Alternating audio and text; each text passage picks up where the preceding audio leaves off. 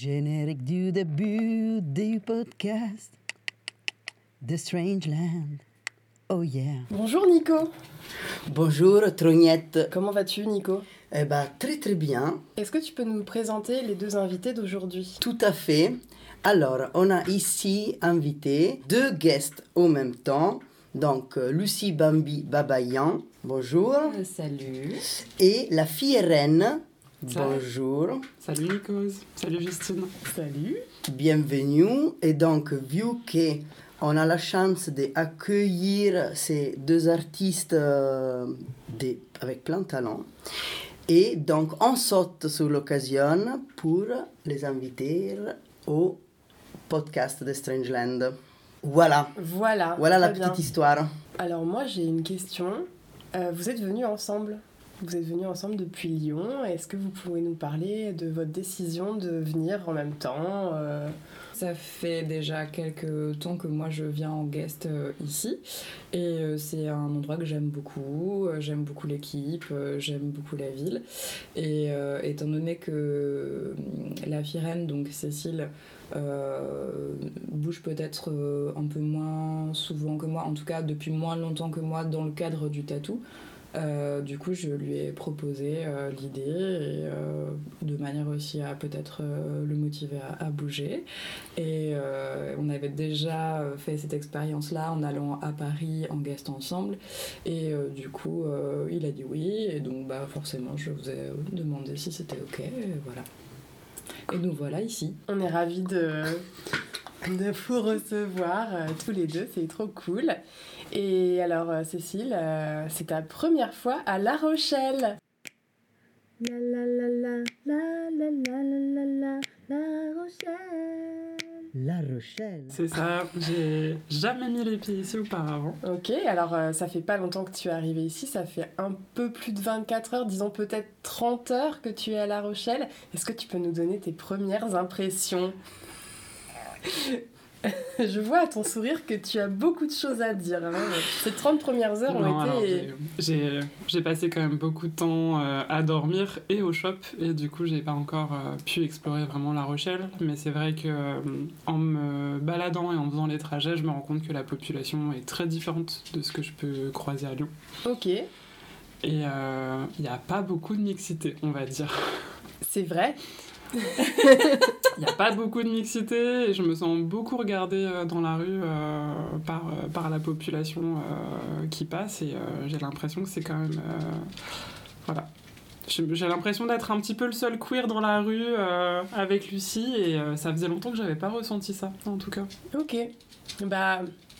Ça me... Welcome to my Welcome to- world. non, non, je rigole. C'est- c'est- je pense que La Rochelle, c'est un- une ville qui est en train d'évoluer beaucoup. Et on a eu euh, les deux dernières années, les deux premières Pride de La Rochelle, qui ont été des événements euh, surprenants en fait euh, par leur popularité et, et par leur inclusivité, etc. Mais je pense que c'est vrai que c'est nouveau à La Rochelle. Qu'est-ce que tu en penses, Nico? J'imagine que, enfin, je sais que c'est vrai. On en, on en a parlé il y a justement pas si longtemps que ça, quand on était chez les libraires, les rebelles ordinaires. C'est pas une ville où les personnes queer n'existent pas. Il y en a même euh, beaucoup. Mais jusque-là, euh, peut-être qu'il n'y avait pas forcément eu des, des, des, des lieux ou des événements fédérateurs, en fait, où du coup chacun faisait son truc dans son coin. Euh, il y a quand même une grosse association euh, interrégionale qui s'appelle ADEUS, qui est vraiment sur le terrain pour toutes les questions euh, vraiment un peu socio-politiques des personnes queer qui sont vraiment au taquet. Mais bon, eux, tu les vois pas forcément en te baladant en centre-ville. Et après, c'est vrai aussi que La Rochelle, enfin là, quand on vient à La Rochelle, c'est- très beau le centre-ville. Mais en fait, on n'imagine pas qu'il y a aussi des quartiers qui sont un peu plus excentrés, où il y a, il y a une vie qui se passe euh, un peu en dehors de la partie un peu, peut-être la partie centre-ville est un peu, un peu beaucoup bourgeois, tu vois. Et, mais après, en fait, au fil des années, là, il y a quand même des, maintenant des, des situations euh, fédératrices qui sont, et qui du coup nous font rendre compte qu'en fait, il y a beaucoup de queer et que même justement, vu qu'il n'y a pas de Enfin, après, je pourrais parler pendant des heures, mais en fait, c'est juste, justement, vu qu'il n'y a pas vraiment de situation euh, visible, et bien en fait, ils sont un peu invisibilisés. Et quand tu commences à créer, là, l'hiver dernier, ici, on a commencé à créer, par exemple, le groupe de paroles euh, en non-mixité choisi pour les personnes trans. Et, et ben en fait, tu te rends compte, euh, justement, moi, j'ai commencé à créer ça en croyant d'être la, la seule personne trans de la ville, en me sentant genre, ah, comme ça. Mais ça m'a fait penser au. Je sais pas si vous connaissez le. C'était un truc des années 90, ça s'appelait Little Britain. C'était un truc comique. euh, Et en fait, c'était très drôle. C'était ce mec euh, qui. C'était The Only Gay in the Village. Et il était là, ah, because I'm the only gay in the village. Et tout le monde était gay, en fait, tout le monde était queer, mais lui, il était là en mode. So do you, uh, do you go out much? Not really. Is there much of a scene? I beg your pardon? A scene, dear, a gay scene, you know, cocks and frocks. No, there is no gay scene in Llandui Brevi. Just me. Really? Yes, I am the only gay in the village. Not anymore, dear. Fanny's in town. Et on- moi, j'ai un peu fait ça. Au tout début, j'étais ah ben, il n'y a pas de personnes trans. Et quand j'ai créé le groupe de parole, mais en fait, je me suis rendu compte qu'il y a énormément de personnes queer euh, trans, euh, des personnes non binaires. Et en fait, c'est juste qu'il manque encore le, le catalyseur de se dire, mais en fait, on est beaucoup. Et du coup, là, avec justement la Pride, cette année, il y avait 4000 personnes. T'imagines La Rochelle, justement, le centre-ville où ils ont tous euh, des marinières et que là, ils ont vu passer eh ben, 4000 personnes dans tout le roue. Donc, en fait, il y a du monde. Il faut juste que maintenant prendre la place. Mais... Tu parles de prendre la place, justement. euh, le shop, euh, la vitrine, elle est... c'est un endroit queer, ça se voit, ça se voit de loin dans la rue. Est-ce que ça a été euh, compliqué quand tu as installé cette vitrine-là ici, euh, justement dans ce contexte-là, de, d'être accepté Ou est-ce que ça a été compliqué avec le voisinage, par exemple? Non, le voisinage, pas du tout. Personnellement, pour ce qui me concerne, moi, je sais que mes clients et clientes ont changé depuis mes coming out, depuis la boutique, parce que la boutique, elle quand même, il y a quand même une connotation euh, d'inclusivité et tout. Donc, bien sûr, tu as des personnes qui partent, mais tu as des nouvelles personnes qui arrivent. Donc, en fait, ça fait, ça fait juste un recharge. Et alors toi, Lucie, c'est pas la première fois que tu viens à La Rochelle.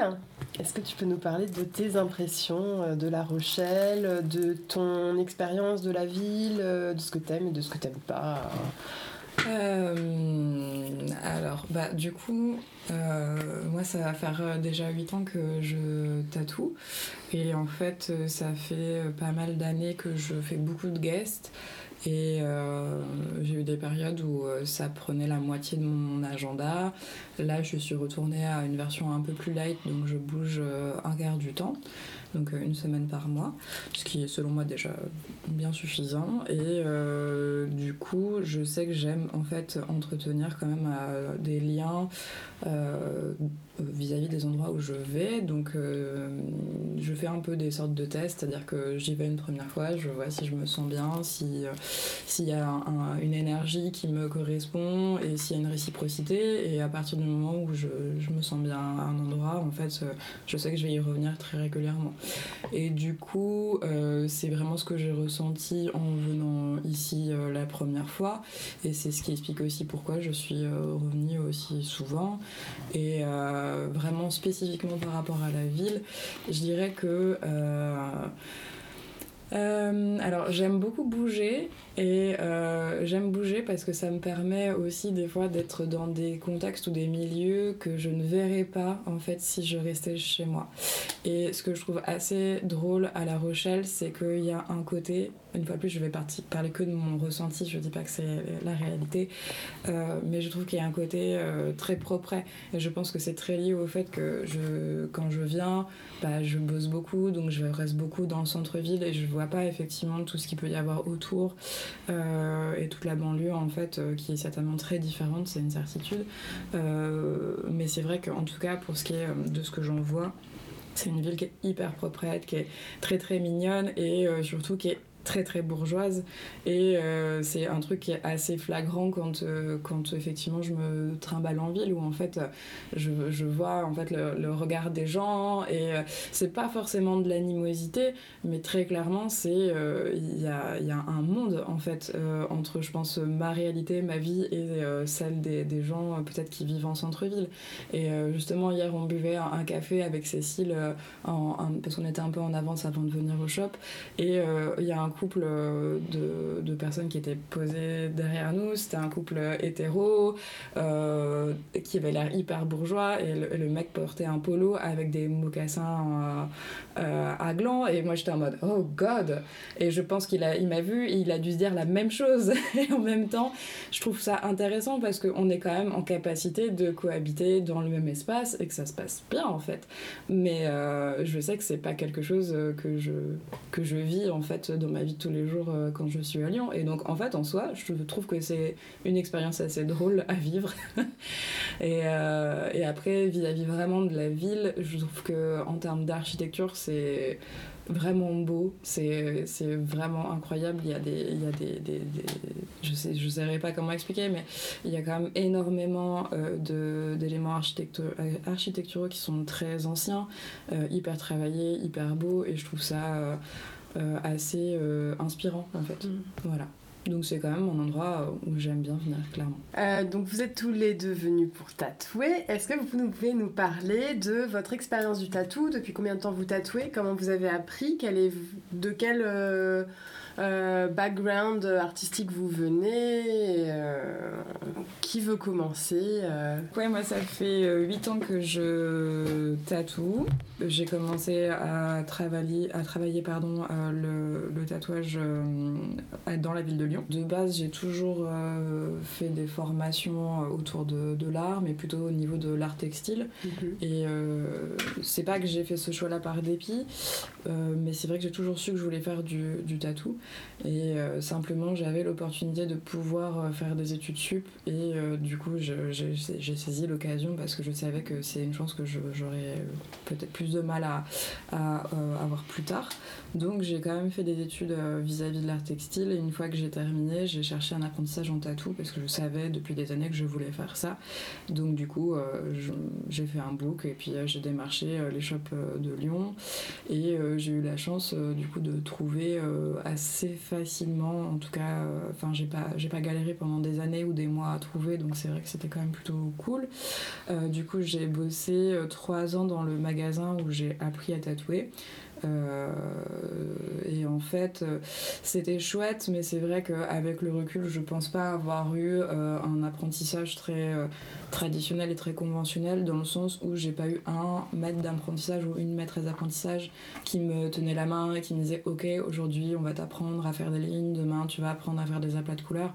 C'était plus en mode moi je considère que j'étais autodidacte euh, dans de très bonnes conditions. C'est à dire que je bossais dans un shop de tatou où il n'y avait pas de, vraiment de résidents, en tout cas les premiers mois où j'ai commencé. Et euh, par contre, il y avait beaucoup de guests, puis il y a eu des résidents, mais c'était pas vraiment mes d'apprentissage. Mais en tout cas, j'ai toujours été entourée de professionnels euh, connus et reconnus qui bossaient euh, depuis des années, qui avaient un style hyper marqué et qui techniquement savaient faire beaucoup de choses. Donc ça m'a permis aussi d'avoir accès à ça et de pouvoir poser autant de questions que je voulais. Donc ça, c'était hyper enrichissant. Euh, ça m'a permis aussi, mine de rien, d'être dans un tattoo shop qui existait depuis pas mal de temps et qui était tenu par quelqu'un qui euh, faisait du piercing euh, depuis très très longtemps. C'est un des plus vieux perceurs de Lyon encore en activité. Et donc c'est quelqu'un aussi qui, avait, qui a toujours un peu baigné dans la culture punk. dans la culture liée à la modification corporelle et du coup c'est quelque chose qu'il était, qu'il aimait euh, transmettre en fait. Donc euh, ça m'a permis aussi d'avoir accès à ça. Euh, mais malgré tout, comme j'avais pas vraiment quelqu'un qui me tenait la main, je pense que j'ai mis aussi longtemps finalement à acquérir euh, techniquement euh, les bases, euh, parce que je pense qu'au fond de moi, j'avais, j'aspirais toujours à avoir quelqu'un qui me, qui me pousse et qui m'aide. euh, euh, et au final, je me suis quand même beaucoup fait, euh, pas tout seul parce que j'étais accompagnée, mais c'est quand même venu de, de moi quoi. Euh, voilà, du coup j'ai bossé là-bas trois ans. Euh, après, du coup, j'ai pris la décision euh, de partir parce qu'on m'a débauché. En fait, on m'a proposé une place qui était intéressante aussi, mais qui était un peu plus loin, qui était pas dans Lyon, qui était dans Vienne. Donc, c'est une ville qui est relativement proche de Lyon. J'y ai bossé trois ans aussi.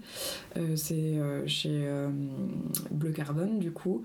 Euh, C'était euh, vraiment très très chouette, euh, même si ça m'a demandé beaucoup de- d'efforts et ça m'a pris beaucoup de points de vie parce que c'était quand même un petit peu loin de Lyon, donc il fallait que je prenne le train le soir, le matin, donc j'avais deux heures de transport par jour. Mais ça valait le coup parce que j'avais un confort de travail qui était très chouette, j'avais des collègues qui étaient très chouettes aussi, et du coup ça m'a fait aussi plus grand bien. Je pense que ça m'a permis aussi bah, d'avoir accès à pas mal de choses, euh, notamment bah, le fait d'avoir une clientèle, le fait d'avoir aussi un cadre euh, et d'avoir un, un endroit où travailler euh, qui était hyper euh, carré au niveau de l'hygiène, au niveau de pas mal de choses. Et ça, c'est quelque chose qui finalement est assez difficile à trouver, je trouve, dans, nos milieux. Donc euh, ça m'a fait du bien de bosser là-bas. Et après, du coup, j'ai pris la décision de partir. Je suis partie vivre du coup un an à Lille. C'était un endroit où je venais en guest assez euh, régulièrement et où en fait j'avais déjà un groupe euh, social existant. On va dire j'avais pas mal d'amis, des connaissances, etc. Et du coup, ça m'a motivée à, bouger. Donc j'ai bossé un an là-bas. Et donc euh, je faisais deux semaines à Lille, euh, deux semaines après en guest ailleurs sur la route. Et euh, c'était vraiment, pareil, c'était vraiment hyper chouette. J'ai été assez contente de bouger là-bas.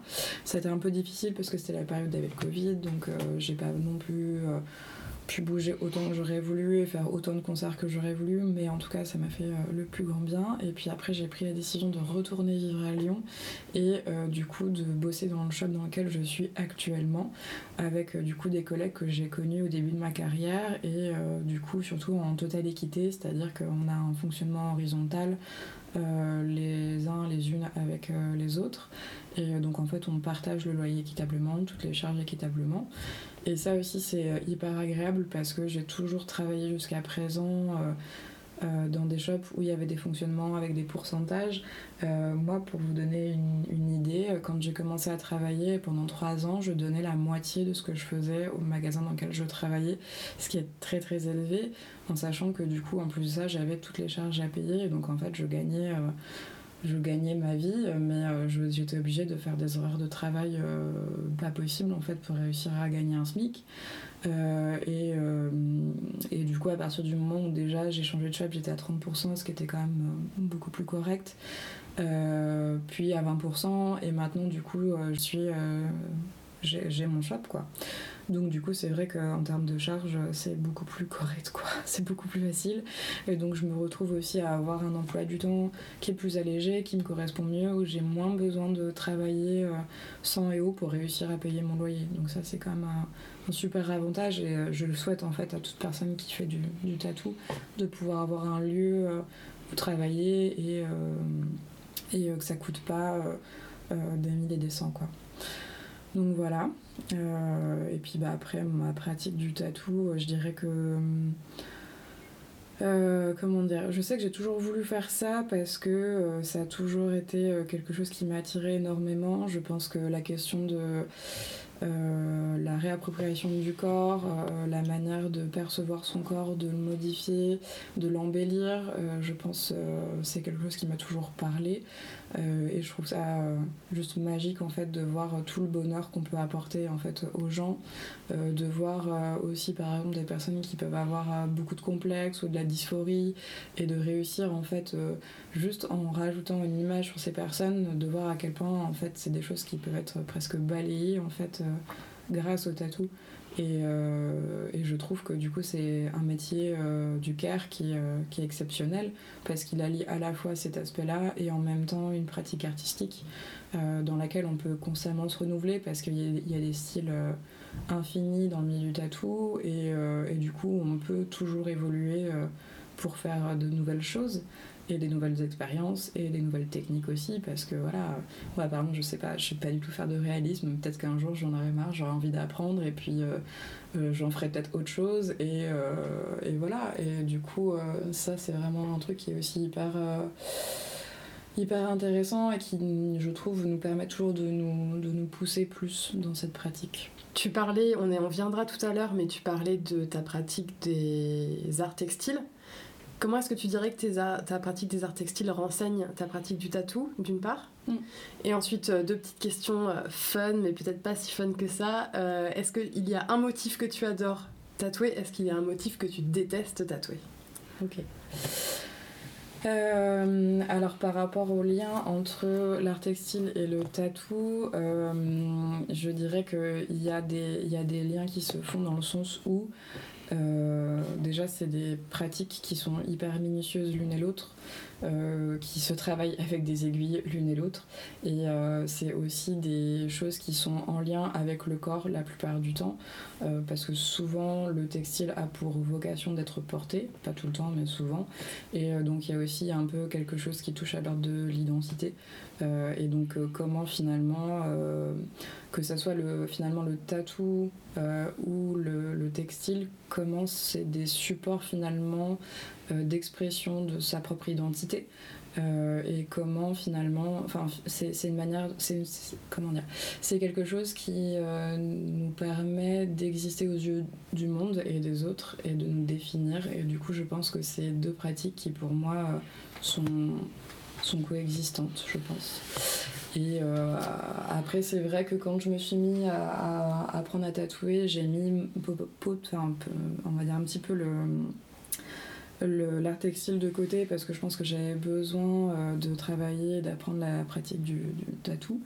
Et euh, une fois que j'ai estimé que j'étais un peu plus solide là-dessus, j'ai pu me remettre euh, plus à faire de l'art textile. Et maintenant, je suis assez contente parce que j'arrivais à faire les deux. alors, j'aimerais avoir encore plus de temps pour pouvoir tout faire comme je l'aimerais, mais en tout cas, j'arrive à peu près à concilier les deux et ça, c'est plutôt chouette.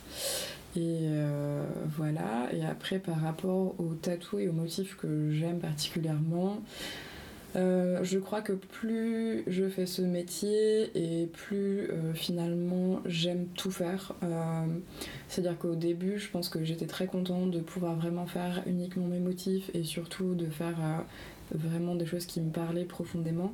Maintenant, je me rends compte que ce qui m'intéresse le plus, c'est le lien humain. Et du coup, finalement, je me retrouve euh, à être très heureux finalement à faire des fois des motifs que j'ai pas forcément euh, entièrement conçus et que j'ai travaillé avec la personne euh, qui vient me, proposer ce projet que des motifs que j'ai fait de A à Z et des flashs par exemple que les gens choisissent.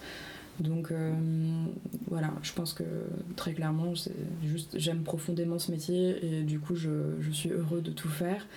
Euh, après, vraiment des choses que j'aime faire euh, de manière inconditionnelle, je dirais que tout ce qui va être lié de près ou de loin à la nature, donc tout ce qui va être motif floral, les végétaux, les insectes, les animaux, c'est quand même toujours des choses que j'aime profondément faire. Euh, Peut-être aussi parce que euh, c'est des motifs qui demandent euh, techniquement moins de. C'est moins complexe, je dirais, que faire des, des motifs ornementaux hyper chiadés où tu vas transpirer du cul parce qu'en fait il faut absolument que tout soit parfait. Et en même temps, même ça, je l'aime bien parce que c'est aussi un challenge. Et après, des choses que j'aime vraiment pas faire. Forcément, je vais peut-être euh, moins aimer euh, faire euh, ce qu'on appelle du walking, donc c'est-à-dire faire des petits lettrages, faire des tout petits projets que les gens m'amènent et où en fait j'ai aucun moyen de, de mettre ma patte artistique dedans. D'un autre côté, je suis toujours très contente parce que les gens sont heureux quand ils partent et c'est l'essentiel. Et en même temps, ça me permet aussi de me vider la tête et de pas avoir à réfléchir à, à ce que je fais quand je tatoue. Donc ça aussi, c'est son intérêt quoi. Donc euh, voilà, globalement, euh, je crois que j'aime un peu tout. Très bien, merci. Est-ce que tu peux nous parler du coup de ta pratique du tatou? Comment t'as appris? D'où tu viens? Et on rebondira après peut-être sur euh, les motifs préférés et les motifs moins préférés. Ouais, j'ai mais- bien, j'ai bien retenu. Euh, moi, le tatouage, j'y suis arrivée euh, plus tard. C'est une reconversion euh, professionnelle euh, un, peu, un peu tardive, à Mhm. l'échelle de ma vie en tout cas. Euh, J'ai eu la chance de grandir dans une famille où euh, on a toujours été euh, poussé à s'exprimer. Et puis si on avait envie de faire des pratiques artistiques, c'était... voilà, on était soutenus par, par nos parents. Et, et c'est vrai que j'ai pu très jeune faire de la musique. Je faisais du dessin avec ma grand-mère qui peignait qui m'a appris des techniques de base en termes de dessin et de peinture. Euh, J'écrivais, etc. Enfin, voilà, j'ai pas grandi dans un milieu particulièrement artistique, mais en tout cas, on était poussé à développer des choses si on avait envie, et ça m'a permis quand même euh, très jeune de, bah, de commencer à, avoir des pratiques artistiques. Et euh, après, au niveau des études, je suis j'ai fait des études assez longues. Je suis partie dans une branche très scientifique. Puis après, je suis partie plutôt en sciences humaines, mais euh, ça a été toujours des disciplines où il fallait dessiner d'une façon ou d'une autre. Je suis passée par la fac de médecine où on faisait beaucoup de dessins d'anatomie euh, et d'ostéologie. Je suis passée par la fac de biologie où on faisait euh, beaucoup de dessins schématiques, de dessins fonctionnels, mais aussi de dessins d'observation. Euh, après, je suis partie en archéologie où malgré tout, maintenant c'est plus des techniques par ordinateur, mais où tu dessines en fait euh, la, les, les matériaux archéologiques que tu dois étudier. Mhm. Et du coup, c'est un peu quelque chose, le dessin qui m'a suivi pendant euh, toutes mes études sur des aspects euh, très techniques liés aux, matières, aux matériaux d'études, mais, mais qui, a, qui a été toujours un peu là, quoi. Et parallèlement, donc pendant mes études, et puis après, quand j'ai commencé à taffer euh, dans ces domaines, enfin en lien avec ces domaines-là, euh, j'ai toujours euh, gardé des pratiques artistiques comme quand j'étais enfant, euh, donc le soir, le week-end, quand j'avais du temps. Et je suis devenue photographe. C'est un médium qui a pris beaucoup, beaucoup de place dans ma vie et qui prend toujours beaucoup de place. Puis petit à petit, je me suis mis aussi à réaliser des courts-métrages euh, dans un collectif. Et je me suis remis à écrire aussi dans le cadre d'un travail un peu plus euh, militant et féministe. Et donc, euh, mais il y a eu un moment où euh, c'était difficile de faire entrer dans l'emploi du temps bah, un travail à temps plein et puis à côté avoir ces pratiques-là qui quand même me nourrissaient beaucoup humainement et prenaient beaucoup de place dans ma tête, dans mon cœur et puis bah, le, soir, le week-end. Et, et il y a deux ans, du coup, j'ai pris la décision, pour plein de raisons différentes, d'arrêter le travail que je faisais à ce moment-là et d'essayer le tatou. Et euh, par rapport au tatou vraiment en soi, euh, c'est quelque chose qui m'a toujours euh, fasciné depuis le, le collège. En fait, je savais que je voulais être tatouée. À 18 ans, c'est le premier truc que j'ai fait. c'est demander un tatouage à mes parents et le faire la semaine de mes 18 ans. C'était vraiment un truc hyper fascinant. Tu sais, un petit peu comme quand t'es euh, plus jeune et que euh, t'es pas encore out auprès de toi-même et que tu regardes les autres courir et tu te dis, oh là là, ces gens ils me fascinent, mais je sais pas pourquoi. en fait, c'est juste que c'est les tiens qui t'appellent, quoi. Il y avait un truc un peu comme ça euh, avec les queers et avec le tatou, et encore mieux du coup avec les queers tatoués. et, et donc voilà, à partir de 18 ans, j'ai commencé à me faire tatouer et beaucoup tatouer. Du coup, j'ai quand même récolté pas mal de pièces au cours de ces 15 dernières années. J'ai plus beaucoup, beaucoup de place aujourd'hui. Et euh, à force de parler de tatou, euh, mes amis m'ont offert une machine euh, il y a 5-6 ans. Et du coup, je me suis fait. Je me suis... Pourquoi tu rigoles, toi? Parce que je l'ai vue, cette machine, On veut pas en parler. et que j'ai essayé de la régler. On veut pas en parler. Mais ça a fonctionné pendant quelques mois. Vrai. Euh, Je, je sais pas, est-ce que c'était une copie de. C'était une copie, ouais. Ouais, c'était une copie de quoi De. euh, Je sais plus. euh, J'ai plus le nom là en tête. euh. C'était de Mickey Sharps, non? Ouais, ça. voilà, c'était une Mm. copie de Mickey Sharps. Et, euh, mais j'ai quand même, euh, je me suis tatouée, j'ai tatoué des amis et, euh, et je me suis rendu compte que c'était, euh, je sais pas, ça créait des émotions hyper positives en moi de- d'avoir cet outil-là dans les mains et de Mhm. pouvoir, euh, après il y a peut-être un truc d'ego qui parle, mais de pouvoir laisser ma trace indélébile sur les gens partout. Parce que c'est un peu ce qu'on fait finalement. Il y a nous sur les gens euh, partout dans le monde qui restent et ils pourront jamais se séparer de nous-mêmes. euh. Un cover est si vite arrivé. Arrête, je vais pas entendre parler de ça. Ou ah, même un tatou au, Au voilà. Et voilà, je trouvais ça hyper chouette et. Et voilà, donc il y a deux ans, j'en pouvais plus de bosser dans ce que je faisais pour euh, plein de raisons différentes et j'avais envie de. Bah, et puis mes pratiques artistiques prenaient tellement de place dans ma tête que j'avais aussi envie de pouvoir euh, aller vers ça euh, comme travail, sauf que c'était compliqué parce que la photographie, j'arrive pas à en vivre. Euh, la réalisation de courts-métrages, il y a pas de, il y a difficilement de l'argent et encore plus pas quand tu. Enfin voilà, moi je travaille autour de sujets, que ce soit la photo, les courts-métrages qui touchent euh, au fait d'être queer, au corps, aux sexualités. Donc c'est vraiment les projets où tu ne trouveras jamais de financement. du coup, c'est très dur de vivre de ça. Euh, le militantisme, euh, bah, c'est du bénévolat aussi.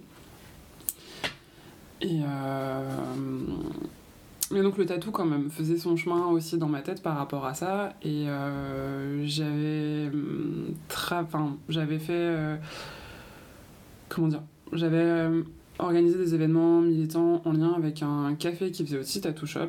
Et à un moment une place s'est libérée et je me suis dit bah ça fait quand même longtemps que le tatou voilà j'ai quand même tatoué il y a quelques années ça me trotte encore dans la tête j'ai envie d'avoir bah, finalement d'être artiste à temps plein et d'essayer de développer euh, plus de choses euh, dans ma vie. Je me suis dit, ça peut peut-être être une opportunité, le moment d'essayer ça euh, vraiment sérieusement. Et voilà, ça s'est fait comme ça. Donc j'ai pu avoir une place dans ce shop. Du coup, c'est un peu comme Lucien, c'était pas un apprentissage, ça n'a pas été un apprentissage classique. Il y a une personne du shop avec qui je m'entends très bien, qui m'a pris sous son aile et qui m'a qui m'a montré pas mal de choses et qui m'a beaucoup aidé à me lancer au début. Et après, voilà, j'ai été vite. Enfin, j'ai vite travaillé de façon euh, indépendante. euh, voilà, alors après, euh, c'est très cool et je pense qu'aujourd'hui, c'est un milieu, le tatou, qui est quand même un peu. qui se sature un petit peu et je pense que ça devient très difficile, voire impossible de toute façon d'avoir des apprentissages un peu au sens classique tel qu'on l'entend, c'est-à-dire d'avoir quelqu'un qui pendant 2-3 ans te prend sous son aile et, et t'apprend et te montre tout. Donc je suis déjà content d'avoir pu avoir une place en shop, mais c'est vrai que. Je pense qu'il y a le revers de la médaille, c'est qu'il y a des choses que j'apprends plus lentement que ce que je pourrais faire si j'avais quelqu'un pour euh, me montrer tous les jours et regarder ce que je fais tous les jours. Mais voilà, c'est comme ça, je suis déjà très content d'avoir pu avoir une place. Et aujourd'hui, donc, ça fait deux ans que je fais ça, donc en répartissant mon temps entre le tatou, la photo, les courts-métrages, euh, l'écriture, euh, le militantisme et. euh, et voilà, c'est tout ça, ça se met en place petit à petit depuis deux ans et c'est très très chouette. Ok. Et tu travailles dans quel shop aujourd'hui? C'est un shop qui s'appelle Les Sales Gosses, donc Mhm. à Lyon, euh, dans le premier arrondissement. Ok. Et qui est un shop. euh, alors, l'idée de la diversité, c'est une valeur qui est très importante dans ce shop-là. Donc, tous les. Alors, on est nombreux, on est une grosse équipe à bosser là-bas, mais on est tous et toutes euh, queer et ou racisés. Mhm. Et c'est aussi, bah, d'ailleurs, en parlant de militantisme, euh, je trouve que, bah, comme beaucoup de métiers, c'est un métier qui traditionnellement, on en a beaucoup une image très masculine euh, de métier fait par euh, des vieux mecs euh, bikers très sexistes. en tout cas, moi, c'est l'image que j'en avais beaucoup il y a 10-15 ans. Et aujourd'hui, je suis content qu'il y ait quand même un- une population de tatoueuses plus diversifiée, je pense.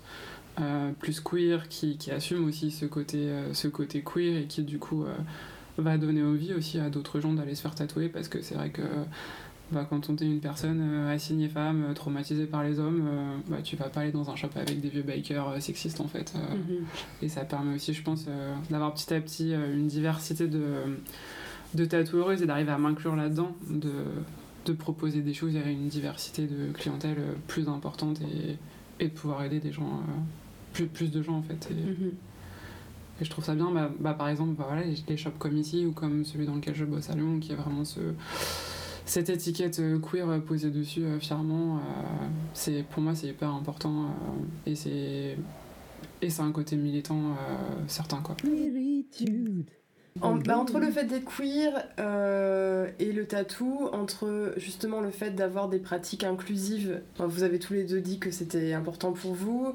Est-ce qu'il y a des choses que vous voudriez rajouter sur la pratique dans votre shop, votre pratique personnelle Euh, Ouais, euh, ça, moi ça fait écho à quelque chose après qui est pas forcément qui est pas forcément hyper positif quelque part, mais en fait euh, la question de l'inclusivité, en fait pour moi elle est fondamentale, elle devrait l'être pour tout le monde, mais euh, je veux dire euh, pas, pas juste Pour toute la vie, dans tout. dans tout en fait. Enfin, et c'est ça le c'est ça le problème en fait. C'est ça le fond du problème, c'est que euh, si on en arrive actuellement euh, dans beaucoup de shops à mettre ce- cet aspect-là euh, vraiment en avant, c'est parce qu'en fait c'était pas le cas avant en fait. Enfin dans les tattoo shops, mais même encore maintenant, moi j'ai des gens qui viennent dans mon shop qui à la base existe depuis 30 ans, c'était un vieux tattoo shop. Même j'ai beaucoup bossé quand même dans des vieux dans des vieux tattoo shops euh, où en fait très clairement, les gens ont peur en fait de rentrer et de parler avec nous. Parce que je pense que déjà la pratique en soi, elle peut être un peu compliquée en fonction de son passif, etc. Et que donc bah forcément des fois euh, faire cette démarche ça peut être compliqué à titre personnel mais en plus euh, c'est des gens qui ont peur aussi de nous parce que euh, bah, historiquement le tatou effectivement ça, ça ramène à quelque chose du bad boy, des TDS, de quelque chose qui finalement fait peur à, à, une grosse partie en fait de la, de la population. Du bagnard aussi. Voilà. hein. Donc il y, a, y a- y a de ça, mais euh, quand, tu, quand tu grattes un petit peu plus, effectivement, euh, bah oui, tu, tu vois qu'effectivement, c'est aussi des milieux qui, qui, qui avaient un peu ce truc de masculinité toxique poussé à l'extrême euh, dans certains cas, où du coup, en fait, euh, typiquement, si tu viens et que tu, tu demandes quelque chose qui, qui se veut peut-être un peu trop fleur bleue pour la personne, tu peux te prendre des, commentaires désobligeants où la personne va très clairement montrer sa désapprobation, le fait que bah, en fait ça l'intéresse pas. Enfin, euh, je pense qu'il y a, euh, je pense qu'il peut en tout cas y avoir eu euh, des, comportements comme ça. Et donc je pense que c'est aussi une des raisons pour lesquelles actuellement il y a beaucoup de lieux qui mettent vachement l'accent sur l'inclusivité, sur le fait que effectivement tout, projet et toute personne sont là entre guillemets bienvenus. Après, des fois, moi, ça, me- m'embête un petit peu parce que quand tu, quand tu vois ça, des fois, c'est poussé un peu à l'extrême, dans le sens où ça devient limite euh, à une manière de montrer pas de blanche et de dire à quel point on est beau et fabuleux et qu'on n'est pas du tout des, personnes problématiques. Et je pense que c'est faux, en fait. C'est complètement faux. Même si on essaye euh, au maximum d'être inclusif et d'accueillir tout le monde, on, on, a, on est tous aussi euh, des humains, on fait tous des conneries, on, dit- on dit tous des trucs. euh, enfin voilà, on peut tous être problématiques. Donc ça, c'est un truc que je tiens à souligner. Et je finirai aussi sur un truc qui aussi peut poser problème, c'est que voilà, ce truc toujours euh, dire que euh, on est inclusif, on aime tout le monde, ça devient un peu aussi une marque de une sorte de truc un peu publicitaire quelque part et mercantile, je trouve, par moment. Euh, et, euh, et par exemple, c'est ce qui a pu se passer, notamment sur les réseaux sociaux il y a quelques temps, quand il y avait des listings de personnes qui disaient voilà, alors moi je me suis fait tatouer par telle, telle, telle personne, et cette personne est safe. Ça n'existe pas, les personnes safe. Euh, breaking news, en fait. Et, euh, et du coup, euh, il y a un peu ce truc de dire oui, en fait, tu t'es pas fait agresser par cette personne, ce qui est plutôt une bonne chose, puisque c'est un tatoueur, une tatoueuse, et que, en fait, ces personnes ne doivent pas t'agresser. C'est un peu la base, en fait. On va pas lui donner, en fait, un bouquet de fleurs parce que cette personne ne t'a pas agressé. Et c'est pas parce que cette personne ne t'a pas agressé qu'elle a pas agressé quelqu'un d'autre. Donc, en fait, enfin, ce truc de euh, bien-pensance, de parce qu'en fait, euh, t'es queer et parce que euh, tu te dis inclusif, t'es forcément quelqu'un de génial. Bah, déjà, non. voilà. Et euh, après, dans l'autre sens aussi, des fois, c'est un peu, c'est un peu creepy parce que euh, je trouve que euh, des fois, ça peut nous être reproché. Moi, je sais que j'ai des gens, hein, des fois, qui nous font un peu ces remarques de ouais, vous mettez un peu partout que vous êtes inclusif, machin et tout, et que ça, ça doit être quelque chose de très, de très positif systématiquement. Mais d'un autre côté, Enfin, faire du militantisme, c'est pas non plus euh, quelque chose de facile et c'est pas quelque chose euh, qui, euh, qui nous permet d'avoir accès à une clientèle, bien au contraire. Enfin, tu vois, le fait d'être féministe, le fait d'être queer, c'est pas quelque chose qui nous permet, on va dire, d'avoir plus facilement accès à du travail, au contraire. Enfin, moi, je trouve que c'est beaucoup plus dur. Je trouve parce que sur les réseaux, on est censuré, parce qu'il y a plein de choses, en fait, qu'on essaie de mettre en place où, en fait, bah, on se tape de la queerphobie, de la transphobie à gogo. Et euh, en fait, ça fait le tri, en fait. Ça fait complètement le tri aussi dans ta clientèle. Et je pense que bah, il y a plein de moments où en fait ça me fait. Enfin, c'est pas que ça me fait chier de m'outer, mais il y a des situations où très clairement je sais que bah. Euh, quand j'ai des gens qui viennent me voir pour faire du walking et qu'en fait je les reprends sur mes pronoms parce que parce qu'on me genre parce qu'en même temps les gens me connaissent pas. Donc euh, il y a des situations où je me sens safe et je m'out et ça se passe bien. Il y a des situations où c'est pas que ça se passe mal mais je sens qu'en fait les personnes bah, sont mal enfin c'est un peu une sorte de truc un peu malaisant. Et où euh, je me dis bon bah soit en fait ça passe et c'est cool et ces personnes vont peut-être revenir soit du coup bah en fait je vais plus jamais les revoir. Et, et du coup des fois ça me gonfle aussi d'avoir un peu ce truc de dire bah euh, c'est facile en fait finalement de faire du tatou et d'être queer parce que en fait euh, ça vous fait une sorte d'aura euh, euh, autour de votre travail et donc c'est plus facile à vendre quoi. Un peu comme ce du pinkwashing ou enfin voilà, enfin je sais pas. Et en tout cas, il y a beaucoup de choses à dire là-dessus. Du coup, tu penses ouais, que ça te donnera, et ça du coup, parce que le pa- pink washing ou rainbow washing, c'est fait pour justement faire ça pour que tu puisses travailler plus. Mm. Mais là, notamment, du coup, tu dis ça ou tu dis plutôt que le fait de faire son coming out, ça t'empêche de... Ça t'empêche. Donc c'est un anti-pink washing, c'est un anti-rainbow washing, finalement. Ouais, ouais. Ah, le pinkwashing, c'est quand t'es Gucci et que tu fais des binders. Hein. Attention Voilà Vous savez que là, c'est, ça, ça touche... euh, On se lance, on se lance sur Gucci. est-ce qu'on commence? On ouvre les vrais dossiers, là, ça y est. La boîte de Pandore. non, mais. Non, mais euh, c'est pour ça, du coup, ça peut être. En fait, ça, c'est que je pense que ça.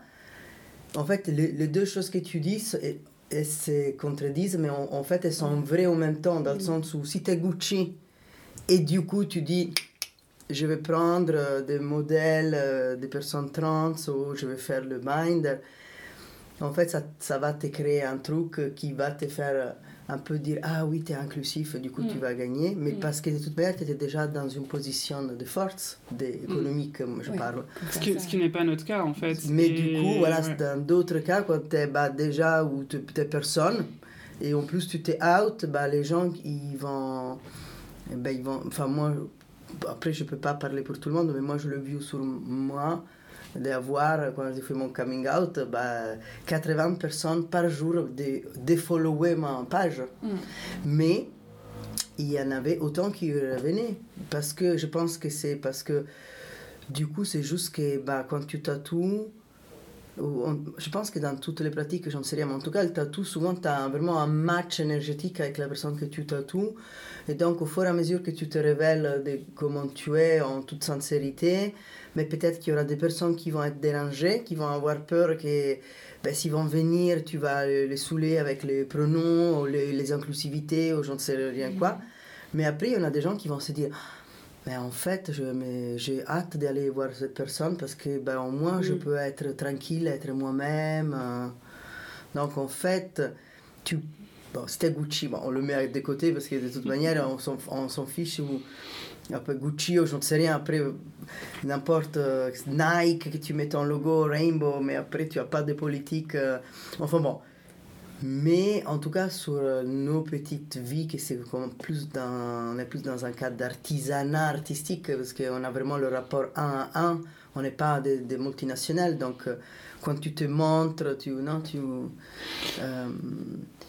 Je, tu d'accord perds des toi, choses, ça- mais tu gagnes En fait, ça fait, un, ça fait un renouveau de gens qui te ressemblent le plus, mais Mm. euh, le, le paramètre euh, à prendre en compte aussi, et c'est là où ça devient difficile, et du coup, ça rejoint ce que dit Lucie, c'est que bah, le capital économique, c'est pas les gens queer qui l'ont la plupart du temps, Mm. et c'est d'une population de gens qui est majoritairement économiquement plus faible et qui a pas forcément l'argent pour aller euh, euh, vers, euh, vers des choses de luxe comme le tatouage et du coup ben tu gagnes effectivement euh, l'admiration de ton travail de personnes queer mais qui n'ont pas forcément l'argent pour se faire tatouer. Mais tu perds euh, l'intérêt euh, de personnes euh, 6-7 euh, qui sont ont plus du tout envie d'aller vers toi parce que tu es queer et féministe mais qui eux eux ont des plus gros salaires et auraient plus de thunes pour éventuellement se- venir se faire tatouer ouais. et moi, je suis contactée par beaucoup de gens qui viennent me dire j'adore ton taf, j'aimerais bien te réserver un flash, mais peut-être dans 3-4 mois quand j'aurai l'argent. Et c'est des gens qui, bah, souvent, bah, n'ont jamais l'argent en fait, et ça vient jamais. Et, et du coup, je vais avoir euh, pas mal de gens qui viennent me solliciter, mais sans que ça débouche sur, euh, à la fin, un tatou. Mm. Et du coup, euh, je trouve que c'est plus difficile, en tout cas, de se faire, de se faire un salaire et d'arriver à vivre.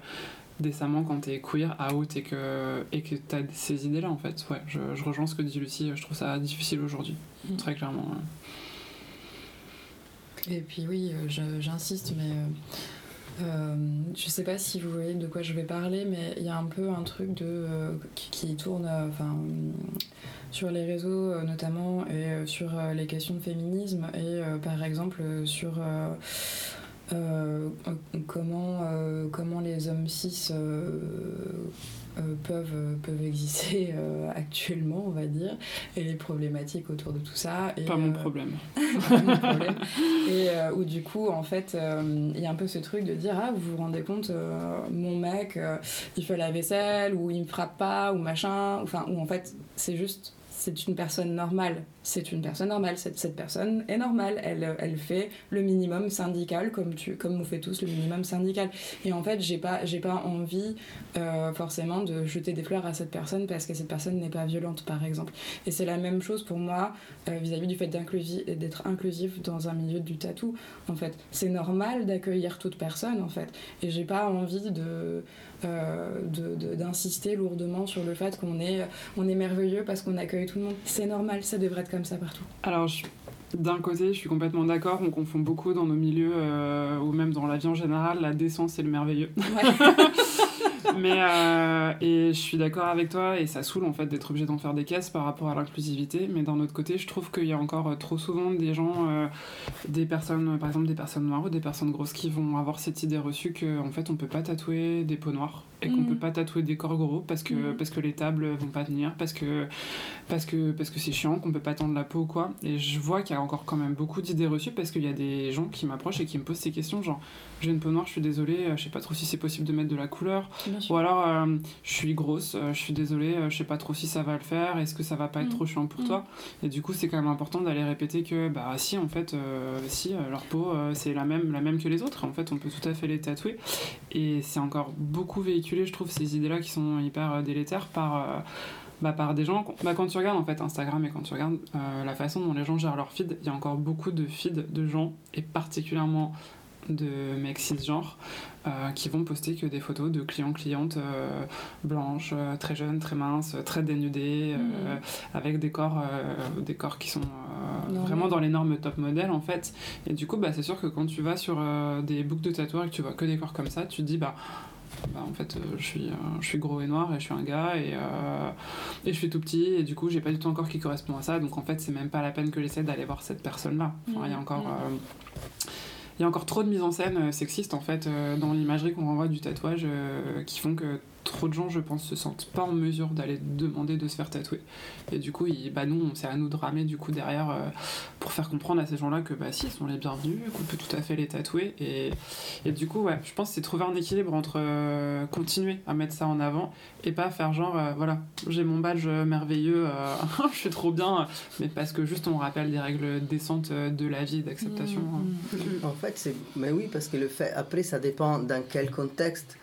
Mais euh, après, de toute manière, voilà, on parle d'Instagram parce que on est tous tellement dépendants d'Instagram. C'est le seul, la seule vitrine pour tout le monde parce que même si tu as un site, même si tu as une mailing list, mais en fait, ça marche plus aussi bien qu'avant voilà, ça, ça passe par Instagram. Donc après, euh, c'est bien de le... Au moins, tu, tu dis, tu, tu peux l'afficher, surtout si tu as un lieu. Dans ta bio, tu n'es pas obligé de le dire tout le temps, de dire euh, je me mets une coupe euh, de, champ non, de, de champagne, une coupe de, de, de champion. euh. mais par contre, tu dis au moins de le dire parce que pour que les personnes... Parce que je pense que la personne, comme tu dis, le, tatoueur un peu classique qui va poster des fesses avec des petites culottes, avec des tatous, tu sais, en mode un peu... Souvent, on voit ça. le- bah, probablement, après, c'est pas dit. En fait, c'est juste une personne qui a, qui réfléchit pas et qui, bien sûr, si ça se trouve, s'il a des, des clientes ou des clients racisés ou des personnes grosses et tout, c'est pas obligé de penser que cette personne va dire non, toi, tu vas pas pouvoir être tatoué, tu sors de là. Ça se trouve, cette personne, il va faire aussi un bon travail. Mais malheureusement, Mais- il y en a encore, hein, des tatoueurs euh, Peut-être, qui mais ça, on peut- de clientèle. Oui, oui, oui, mais ça, après, on peut pas forcément faire, un- on peut pas être dans leur tête et on peut pas faire un processus à ce qui pourrait se passer. Ça arrive ou pas. Mais le problème, je pense que c'est même encore plus grand, c'est que cette personne, même si une personne grosse va venir, il va la tatouer, lui, dans sa tête, bah, en tout cas, tu sais pas le tatou qu'il va mettre devant parce que mentalement, c'est très codé et que du coup, il va, il va avoir la top modèle euh, tatouée. Ou... Et c'est même si la personne, si ça se trouve, elle est juste de le minimum syndical de décence, euh, de gentillesse, euh, mais en tout cas, la communication autour du corps fait que si des personnes ne sont jamais remis en question qu'en fait euh, tout corps peut être pris en photo et être montré en tant, en tant que tatou, même si la personne est la plus gentille du monde quand il tatoue, qu'il n'est pas problématique, mais c'est la c'est que nous, on nous arrive, c'est systémique, la problématicité est systémique dans la façon dont tu communiques autour de ça, parce que du coup, tu vas avoir euh, ben, comme cet imaginaire que tu... C'est vraiment l'imaginaire classique du tatou, véhiculé par tous les magazines de tatou de- depuis des années. Maintenant, heureusement, ça existe plus trop, les magazines de tatou. Enfin, ça existe, mais beaucoup de nouvelles, non? De, Une nouvelle esthétique arrive, c'est très très bien. On est quand même dépendant d'Instagram, mais grâce à Instagram, ben, on peut chevaucher ben, tout le, la partie un peu classique des communications de, de tatoueurs. C'est c'est un peu le. Enfin, moi, pour moi, je me dis, c'est comme euh, si. Au, au moins, tu as, quand même la place de faire un peu de ricochet, tu vois. Mais. euh, c'est. euh, en fait, c'est vraiment. Enfin, mais c'est même au-delà. En fait, c'est ce que je, enfin, je me rejoins ce que tu dis, mais en fait, je me dis, c'est même au-delà de la personne. Le cas échéant. Toi, t'es bien, toi, t'es pas bien, toi, t'es inclusif, toi, t'es pas inclusif. En fait, limite, on s'en fout, on s'en fout pas dans l'humain, mais en fait, euh, c'est tellement plus codé qu'en fait, c'est ça qu'il faut aller casser. Enfin, ça est en train de se passer quand même, mais c'est chiant. Mais... Artistique.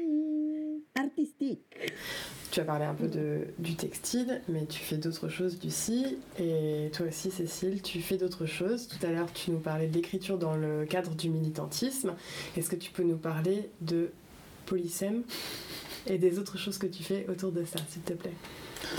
Euh, donc plus le côté militant dans, dans les pratiques ou Bah, en fait- peu tout euh, après tout, tout, tout se rejoint il y a Tout des passerelles je pense que tout se rejoint, tout a des passerelles. Donc tu parles un peu de euh, queeritude, donc tu parles un peu de tatou, donc tu parles un peu de pratique artistique. De toute façon, c'est difficile de tout différencier. Ouais. Mais si tu, tu, si tu peux nous parler de Polysème et voir euh, où, où, où ça te, où ça nous emmène en termes de ta pratique artistique plus généralement. Polysème, du coup, c'est un magazine euh, féministe que j'ai co-créé il y a à peu près 4 ans avec euh, une autrice euh, et poétesse qui s'appelle Raphaëla Iguan, qui est plutôt euh, basée à Paris. Et euh, ce magazine-là, enfin la création, elle arrivait un peu à un moment où, euh, où moi, avant ça, j'étais surtout axée sur la photo, euh, sur la photo, et je commençais tout juste la réalisation de courts métrages, donc j'étais beaucoup plus dans une pratique liée à l'image en fait. Et euh, ça faisait déjà dix ans que je passais du temps à me plaindre euh, de, du côté très masculinité toxique du milieu de la photographie. Parce que, en fait, quand t'es. Quand t'as l'air d'être une meuf et que t'es un peu jeune en plus, il y a tout le temps des mecs qui viennent t'emmerder sur euh, le côté technique, etc. Et c'est super chiant. C'est clair. Euh, en plus de ça, comme je photographie depuis très longtemps beaucoup décors nus, euh, je suis en lien avec beaucoup de gens qui posent nus et des gens du coup qui ont eu euh, beaucoup de, de cas de violence avec des photographes hommes. Et, euh, Quelle surprise. on s'y attendait pas du tout. Et du coup, j'ai passé euh, des années en fait à, à beaucoup outer euh, des photographes euh, violents, violeurs sur Twitter. Et euh, je suis arrivée au bout de 10 ans euh, vraiment euh, lasse de ce milieu-là, de comment ça fonctionne. Et j'en pouvais plus en fait euh, d'avoir euh, tous ces hommes-là euh, autour. Après, je, je suis très amie avec euh, des photographes euh, hommes euh, qui font très bien leur travail. Mais quoi qu'il en soit, il y avait un nombre tellement important. euh, J'ai des amis photographes hommes. Ça y est. on la coupera, celle on peut pas la garder. je, je suis misandre, mais j'ai des amis hommes. Ça y est.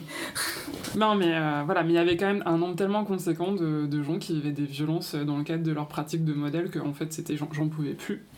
Et à côté de ça, bah Raphaëla, donc qui était plutôt du côté écriture et poésie, bah elle. euh, bah, vivait aussi euh, des choses, euh, enfin, voyait, a, a vu par exemple son travail euh, pas récompensé lors d'un concours alors qu'il aurait pu, mais parce que le texte parlait de violence et que c'était trop dur pour le petit public, tu vois. Enfin, son, son expérience euh, de femme qui a vécu des violences en fait euh, bah, a été complètement mise de côté pour, des, pour des questions de, de sexisme en fait aussi. Et on s'est retrouvé à ce moment-là à se dire, ça, comm- ça commence à être chiant en fait de pas arriver à développer des réseaux euh, où il y a un peu moins de violence. Et on s'est dit, on va essayer de faire ça. Et donc du coup, euh, le but de, cette de ce magazine, c'était de faire participer euh, des gens, donc avec des thèmes, donc un thème assez ouvert, et n'importe qui peut venir participer et, et proposer son travail à partir du moment où la personne n'est pas un homme cisgenre. Donc c'était voilà, l'idée c'était de créer ça en non mixité. Et euh, alors en ce moment, c'est un projet qui est un petit peu en pause parce qu'on a sorti pas mal de numéros, c'est très chronophage. euh, ça pose, enfin, on est aussi très critiqué sur notre modèle économique parce qu'en fait, c'est associatif. On se rémunère pas du tout, donc c'est très fatigant pour nous. Parce que passer beaucoup d'énergie dans un taf où tu ne gagnes jamais d'argent et où du coup bah, tu es obligé de travailler encore à côté pour gagner de l'argent et payer tes factures, c'est compliqué. Et, parce, et du coup, comme c'est un magazine qui. euh, qu'on vend pour pouvoir euh, payer les impressions, payer la pub, euh, tu vois, euh, payer le côté administratif parce que ben, un compte en banque ça, ça, a des frais, une boutique en ligne ça a des frais, etc. Mais ça nous permet pas de générer assez de revenus pour payer les artistes, donc c'est aussi quelque chose qui est, critiqué et qui est normal. hein. On arrive à un moment où on est en mode, on aime, enfin tu vois, payer les artistes et particulièrement les artistes queer ou racisés par exemple qui n'ont pas beaucoup de revenus, bah, ça devrait être indispensable, mais d'un autre côté, ben, pour que ce genre d'initiative existe, on n'arrive pas à avoir de subventions parce que, parce que ça intéresse personne, euh, enfin ça intéresse pas les gens qui donnent les subventions en fait, les projets queer.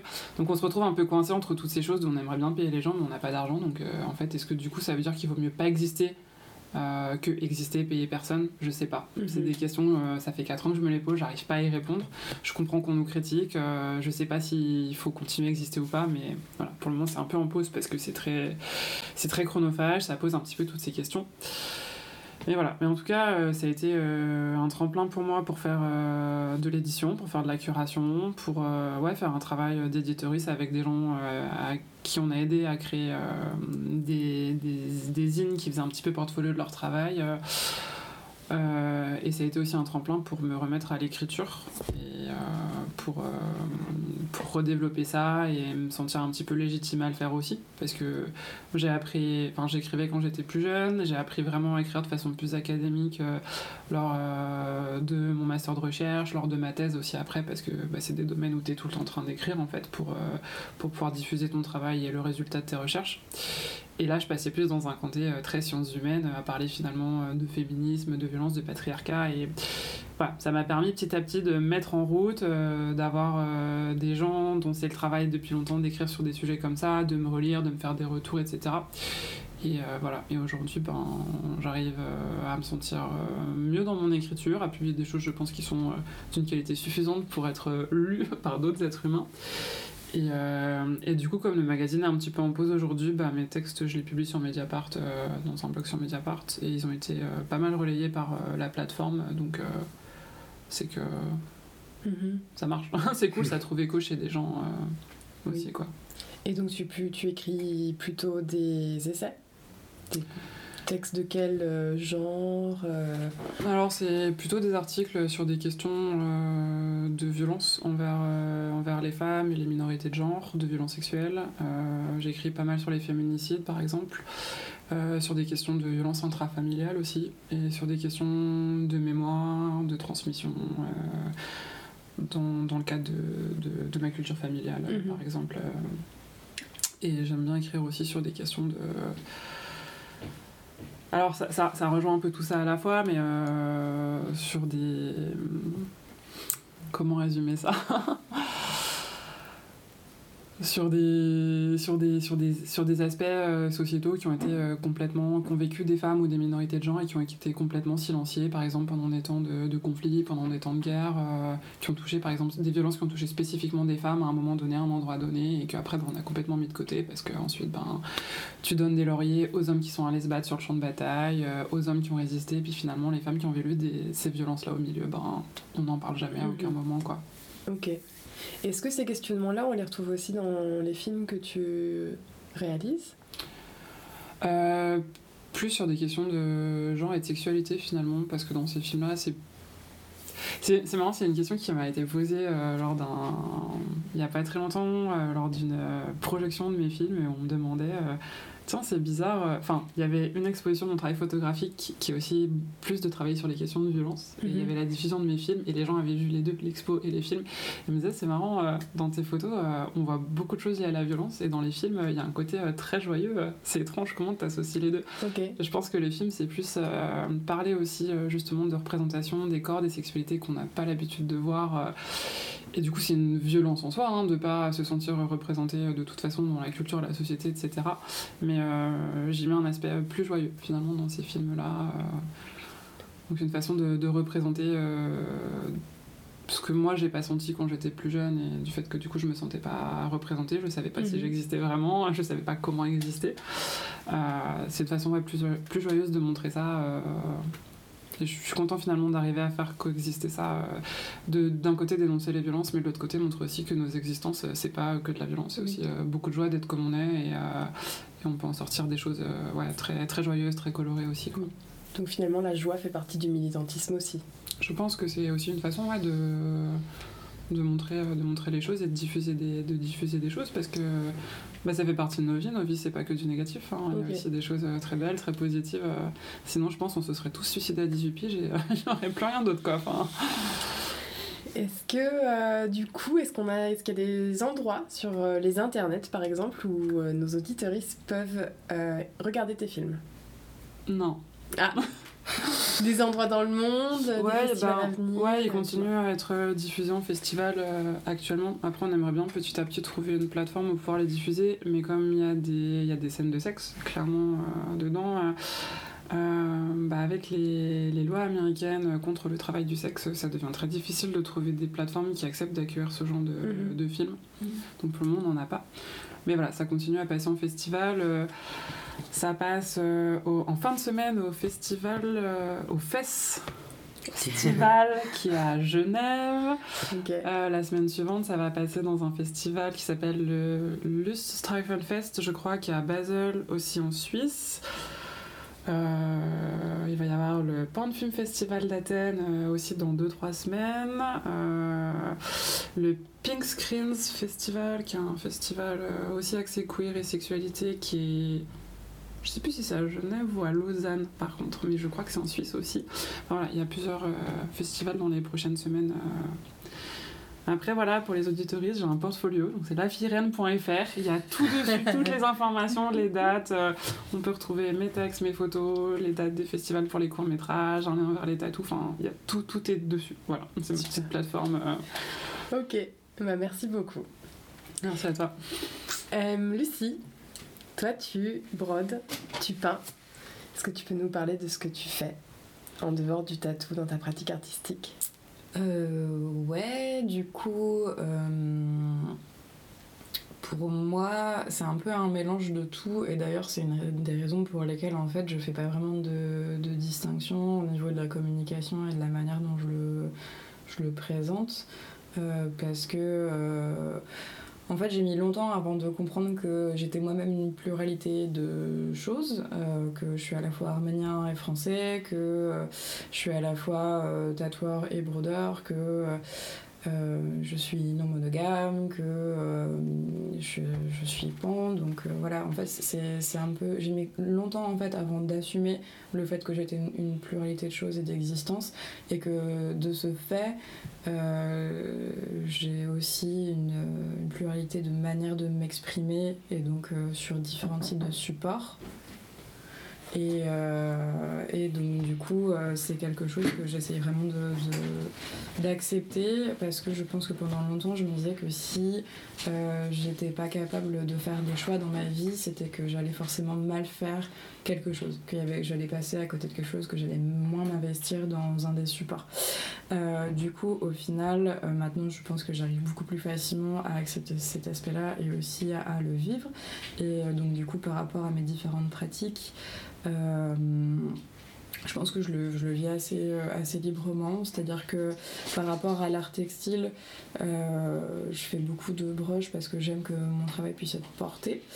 Euh, et après, je donne aussi pas mal de, de temps en temps, je donne des cours parce que j'aime aussi que ce soit des, des techniques qui puissent être apprises et transmises et utilisées par plein d'autres personnes. Je sais aussi que c'est des choses que si on t'apprend pas, si t'es pas dans une famille où on t'apprend un petit peu à utiliser une aiguille, bah en fait euh, tu sais pas forcément comment t'y prendre. Et étant une personne 10, je sais aussi à quel point ça peut être compliqué euh, les, systèmes d'apprentissage. Donc j'aime pouvoir donner des cours de temps en temps pour pouvoir permettre à tout le monde euh, d'apprendre et, d'utiliser ces techniques.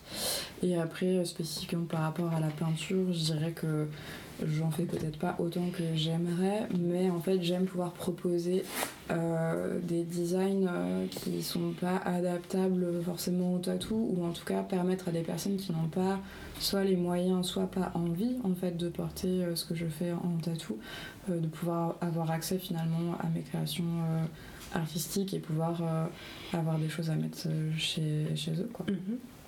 Donc du coup, je fais aussi de la linogravure, je fais aussi un peu de peinture. Euh, voilà, mais je pense que c'est aussi voilà, une- plutôt une manière de permettre en fait à toute personne de pouvoir euh, euh, être touchée par mon travail.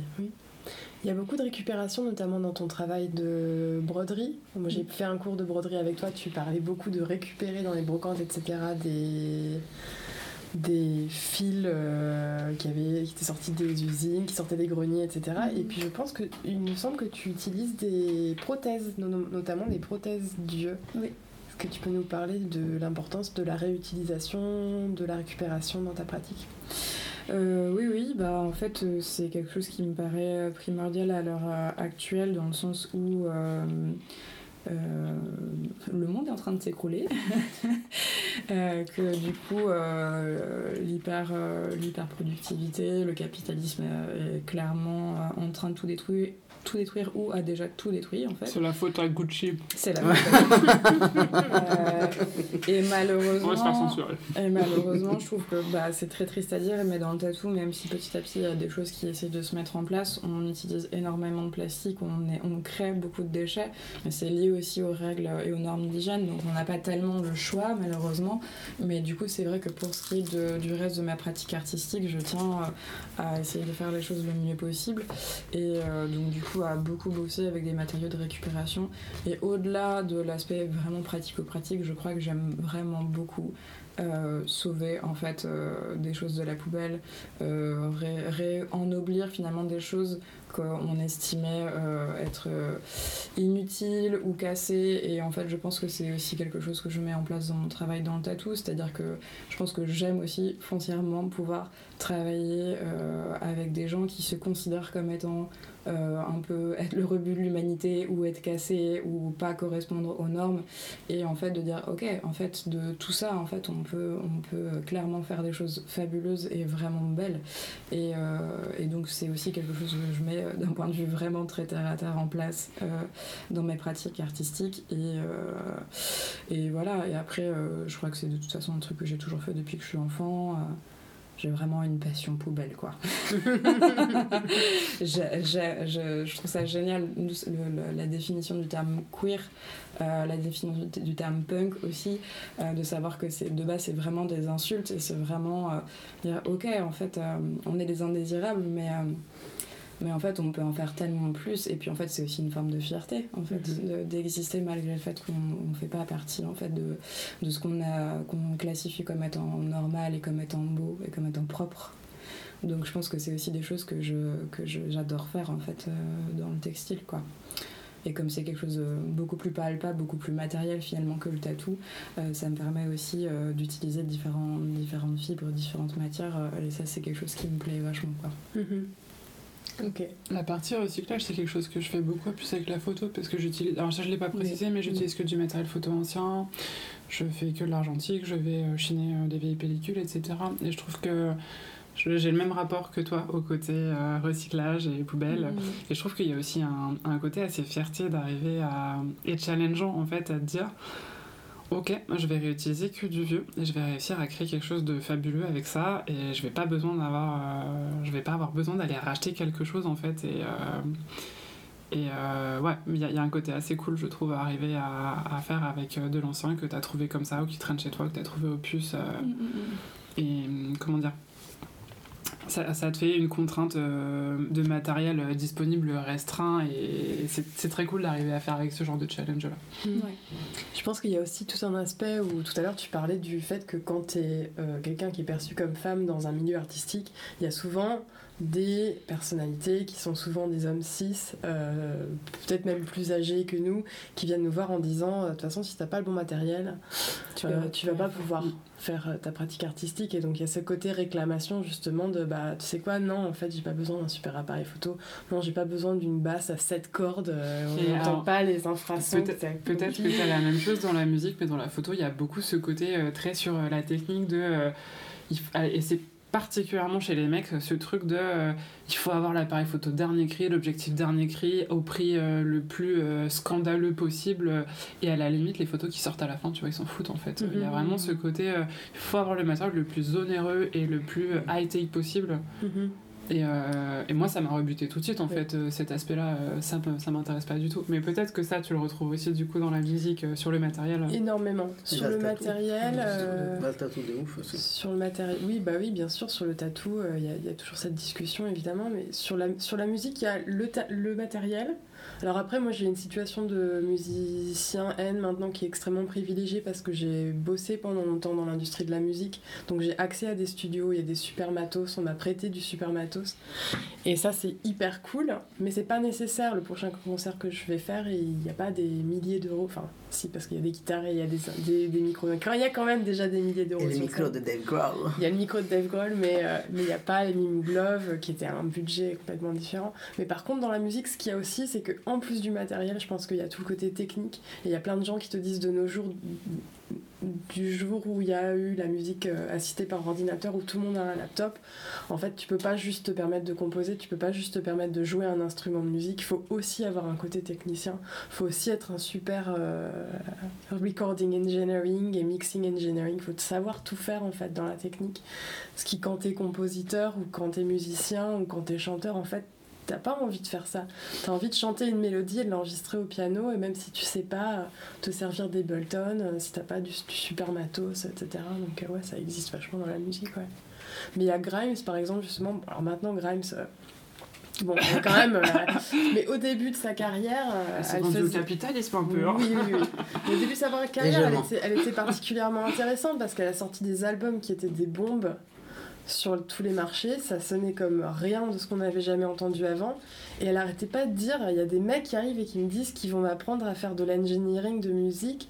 Alors que moi je m'en fous, quoi. Je fais ma chanson sur mon clavier dans ma chambre, la chanson elle sort, les gens aiment ma chanson, viens pas me dire à moi qu'elle est pas suffisante en fait. Donc c'était assez intéressant. Et oui, effectivement, c'est. C'est moi, je les, appelle, je les appelle les Jean-Luc Solo, euh, les, les gens qui viennent te faire euh, un cours de technique euh, Il y a déjà Luc Solo dans tous les domaines. dans tous les domaines. Est-ce que toi, Lucie, t'as eu euh, ce genre de, de- Alors, bah voilà, la musique, le tatou, la photo, c'est des milieux traditionnellement très masculins, finalement, et c'est c'est chiant. Et dans le côté textile aussi, est-ce que c'est des choses que tu as pu voir euh, Pas du tout.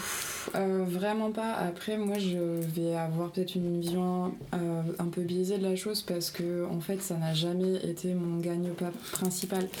Euh, donc, du coup, c'est vrai que je pense que déjà, les, les questions, je sais pas, de concurrence ou quoi, ça, ça n'est. Enfin, voilà, moi, je le, je le vis pas comme ça. Je sais que, du coup, pour en avoir discuté avec d'anciennes personnes avec qui j'ai pu faire mes formations textiles, de voir aussi bah, à quel point ça peut être des milieux euh, hyper euh, toxiques des fois, euh, notamment en haute couture, euh, quand tu vois comment ça se passe un petit peu, les ateliers de broderie, etc. C'est très spécifique, mais finalement, en fait, c'est un peu à ça qu'on m'a entre guillemets peut-être formé à faire. Globalement, moi je vais, comme je, vais vraiment parler que de mon- ma vision vis-à-vis plutôt de l'apprentissage, au contraire, c'était hyper chouette parce que euh, il y a vraiment un échange hyper fluide sur comment, euh, euh, avoir accès aux techniques, euh, comment avoir accès, comment transmettre des techniques, comment essayer de, de maîtriser certaines choses et surtout vraiment une entraide et une, une une sororité hyper forte, notamment avec des personnes que moi je considère toujours comme étant des amis très proches alors que ça fait 15 ans qu'on se connaît qu'on se voit pas tout le temps parce qu'on habite géographiquement à différents endroits mais euh, moi ça m'a apporté beaucoup beaucoup de choses et au final c'est la même chose avec le tatou moi, je sais que euh, même si c'est euh, de base quand même un milieu qui se voulait très masculin et, et parfois très, très toxique et très tourné aussi sur des questions de polyaddiction, enfin, il y a, enfin, bref. On peut en parler pendant des heures. Euh, je sais aussi que euh, avec les années, j'ai pu rencontrer beaucoup de gens qui étaient vraiment dans le partage, euh, dans le tatou, et, qui n'étaient pas dans le jugement, et qui étaient vraiment dans l'accompagnement et la transmission. Et je pense que du coup, c'est des valeurs qui me sont très chères, et que et en fait, c'est comme ça que je détermine si j'aime un lieu, si j'ai envie de revenir en guest, si j'ai envie de construire des liens avec les personnes ou pas. Et, euh, et du coup, je trouve ça hyper chouette de savoir qu'à l'heure actuelle, partout en France, en fait, euh, que ce soit par le biais du textile ou par le biais du tatou, euh, j'ai des amis sur qui compter qui m'ont beaucoup apporté et techniquement, quoi, d'un point de vue, d'un point de vue, un- une sorte de bagage, en fait, vraiment pratico-pratique sur mes différents aspects artistiques. Avec le doigt sur l'oreille.